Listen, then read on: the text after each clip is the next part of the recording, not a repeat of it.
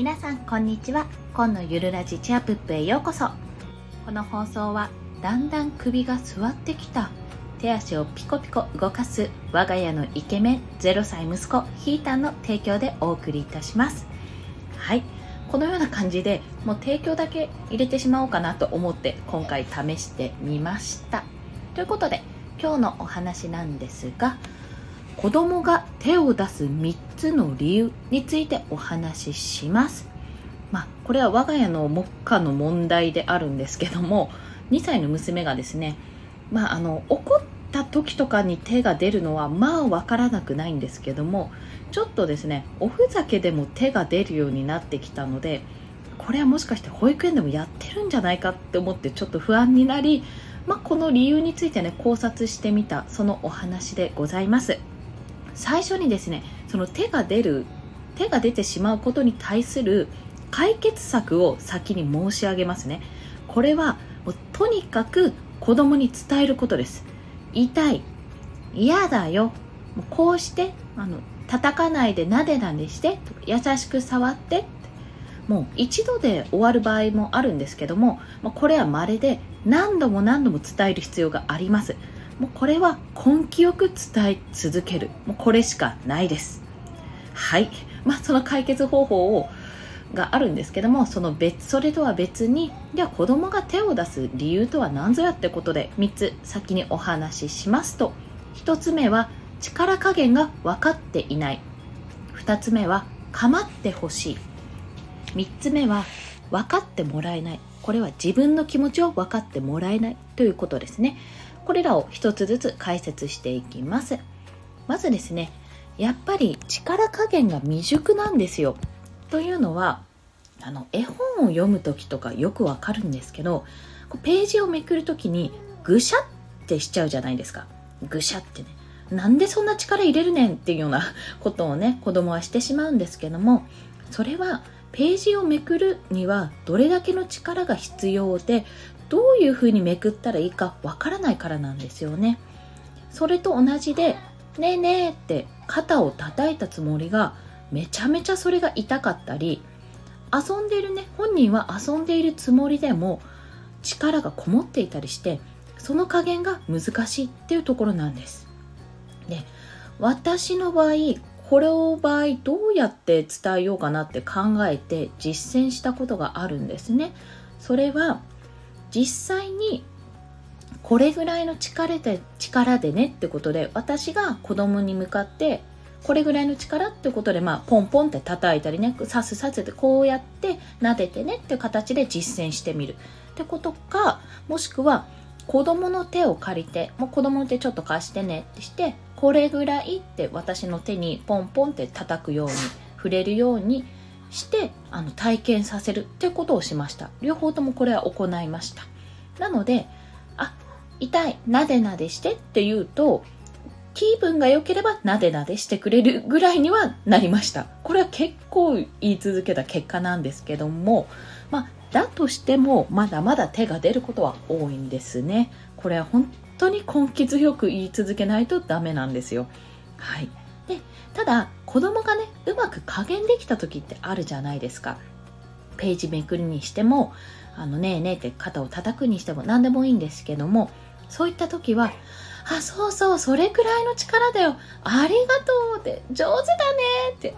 そういうふうに子供にフィードバックしてあげてください。そうすると、あ、これでいいんだなって、こうするとママ喜ぶんだなっていうふうに子供もちゃんと分かりますので、もうそれの繰り返しを行ってください。そして2つ目は、構ってほしい時。はい。これは、構ってほしい時もちょっかいを出してくるんですよね。で本人としてはちょっとしたいたずらやちょっかいのイメージなんですけどもこれ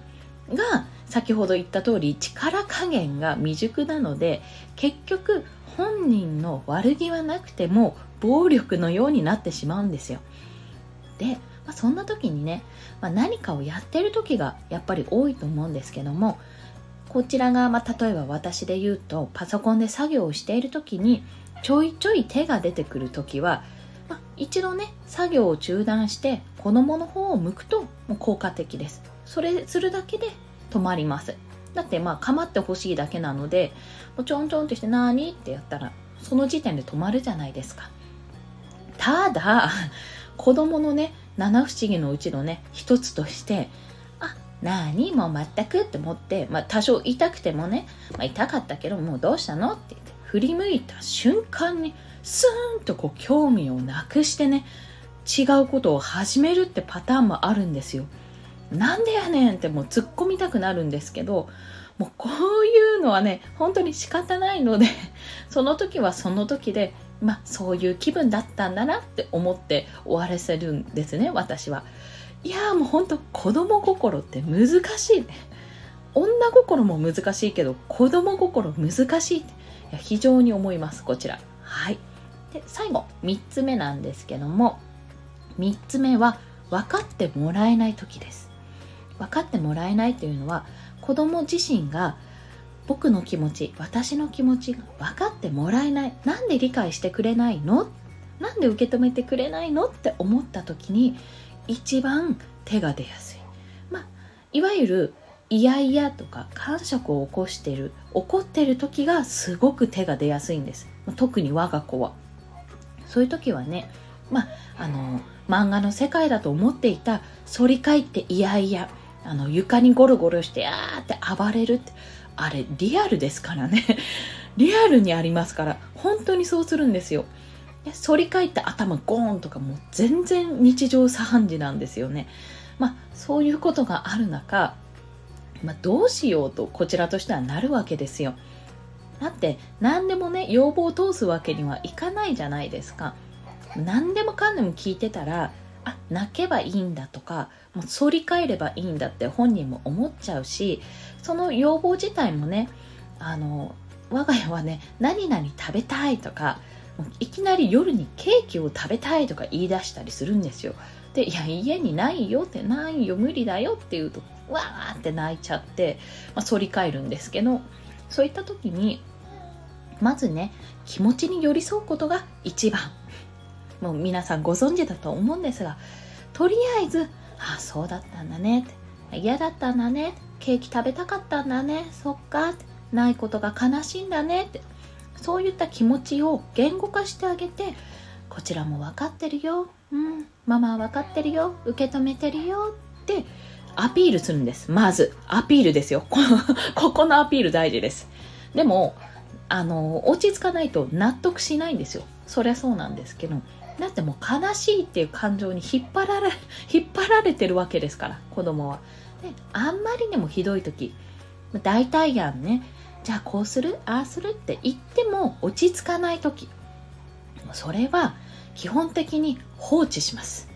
まあ、見守りますっていう言い方が正しいんですけど距離を置いて子供が落ち着くのをひたすら待つ。これに尽きる。まあ、要は嵐が過ぎ去るのを待つっていうような状態でございます。もちろんあの周りになんか怪我するものがないかとか危なくないかっていうのをちゃんと考慮した上で見守るってことです。でそうするとだんだんね疲れてくるのもありまして落ち着いてきます子供も。でここで重要なのは見守るってことなんですよ。っていうのは子供って離れてこう離離れて見ているとしてもあの周りにママいないじゃんパパいないじゃんってなるとものすごい絶望感に襲われるんですよ。これは想像していただければわかるんですけど自分がわーって泣いてふと我に返った時に周りに誰もいなかったら「え置いてったの？僕のこと私のことえ無視してどっか行っちゃったの?」ものすごく怖くないですか？それ。自分はママとかパパとかそういう周りに人がいないとというか周りに人がいるってことが当たり前の世界で生きているのにふとした瞬間誰もいないってなったらもう恐怖ですよねそれは子供にとって。それがそれに気づいてしまうとうわーって泣き出すんですよまた。そりゃそうですよね。絶望するんですからそこで。なのであくまでも見守ってる。要は存在は近くにあるけど距離は離してるってことを子供には意識させるんですよ。まあ要は声かけすればいいわけです遠くから。まあ、我が家はちょっと狭いのであれなんですけど、まあ、寝室とダイニングとあのつながってるんですが子供とりあえずね反り返ってどうしようもない時はベッドの上にホイッと乗せてまあしばらく見守るんですよダイニングの方から。で「ママ!」とか言うんですよ。そしたら「ママいるよ大丈夫よ」って声はかけます。そこは。落ち着いたらおいでみたいな感じで、まあ、ちょこちょこ様子はこう遠目から見てるんですけど。そんな風にね見守りつつやることがまず大事。それが絶望しないためってのもそうなんですけど。もう無視された。え自分のこと大切にされてない。なんで僕は私を大切にしてくれないの？っていう気持ちにねさせないことが大事。したとしても最終的にあ違ったんだ。ちゃんと見てくれてたんだ。あよかったって思わせることが大事なんですよ。でこの大切にされていないって気持ちなんで大事かというとこれ大人になってからも引きずります。要は子供の頃に感じた自分のこの欠けた気持ちというかなんか悲しかった気持ちなんかすごく辛かった絶望したって気持ちを解消しないとそれを持ったまま大人になるんですよねなんでこんなことを言うかというと、まあ、実例が近くにあって あったんですよその話をね以前その人としたので、まあ、母なんですけど母と一緒にその話をしたんですよ。ねまあ、母と私の違いなんだろうなって私あんまりそう感じないけどななんて考えながらね思ったんですがやっぱり子供の頃にあ自分すごく大切にされたなっ、まあ、子供をやってきたなって甘えてきたなって感じてる人はやっぱり大人になってもそういうなんか大切にされてないキーみたいなことにはならないんですよ。まあ私みたいに、うん、で私の場合はちょっとやっぱり何か残ってたんですけどそれを今大人でこうやって音声配信をしたり、まあ、夫と話したり子供を育てている中で少しずつ消化していってるってそういうところなんです。なので今回の裏テーマこの子供が手を出す3つの理由っていうのをお伝えしたんですけども3つの理由もう一回申し上げると力加減が分かっていない構ってほしい自分の気持ちを分かってもらえないってこの3つなんですが裏テーマとしては自分を大切にしてっていう子供の気持ちを絶対あの大事にしてほしいっていうかここを見逃してはならないというところですね。なぜかというと大切にされなかったっていう思いは絶対に大人になっても引きずるからです。まあといってもあの、これはね、サンプル数1なので 母だけなので、ちょっとあの、みんながみんなそうかって言われたら、確実にそうですとは、あの、正直言い切れないんですけど、でもね、大切にされなかったって気持ち、私、ものすごくわかるんですよ、これ。というか、私を大切にしてよっていう気持ちですね。ここね、あの、押さえとくといいですよ。本当に。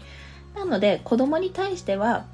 もういつでも何て言うんですかね愛の言葉をささやくわけじゃないんですけど もう大好きだよとか好きとか可愛いとかハグとかそうやってね愛情表現をもう毎日毎日100%どころじゃなく120、200と何百パーセントもやっていってほしい。そのうちのね、一部分だけしか伝わらない時もあるし、全部伝わる時もあるんですけど、それを毎日やっていってほしい、まあ、そんな風に思います。というお話でございました。いかがでしたでしょうか、まあ、そうとはいえどもなかなかこちらもね余裕がなかったりすると辛く当たってしまう時ってありますよね。そんな時にあどうしようってやっちまったってあこれ子供が大人になっても引きずるかもって思ってしまうかもしれないんですがそれはね意外と子供は忘れるものです。はい。そこね、ちょっと矛盾してるんですよ。変なところ覚えてたり、こっちが気にしてることは全然気にしていなかったり、本当になんかいろいろなんです、子供って。自分も子供時代思い返してもそうなんで。ただ、毎日向き合うことですね。あの、どうかな、今日はどうかなって。一日一日を大切にして、一日ダメだったとしても明日良くすればいいって。もう1週間ダメだったら次の1週間は楽しいものにすればいいそうやって長い目でね見ていただければと思いますそして今日の合わせて聞きたいは実践的なね本実際に子育てで困ったらこれやってみると良いよっていう本があるんですよ。分かったかな？T 先生っていうねあの皆さんご存知の保育士の方がいらっしゃるんですよ。めちゃめちゃ発信してる方なんですがそちらの方の子育てで困ったらこれやってみって本こちらをご紹介します。こちらあのすごくねサクサク読みやすくてイラストとこれっていう具体的な方法が載っているのでもし子育てに困ったら例えば着替えてくれないとか片付けをしてくれないとかそういったね具体的なことのへの対処法が載っておりますので是非こちらは読んでみていただければと思います。またですねこれはあの別途宣伝で私あの2歳娘がおるんですけどもその2歳娘の育児奮闘記というのを Kindle で出しておりましてそちらもね Kindle Unlimited ですと無料で読めますので読み放題のプランですね。もしよろしければあのまだ試してない方は初月無料で読めるのでぜひお試しいただければと思います。本当に苦労したお話がまあ、処女作なので結構あらが多いんですが書かれておりますのでよろしければご覧ください。はい。それでは今日もお聴きくださりありがとうございました。コンでした。ではまた。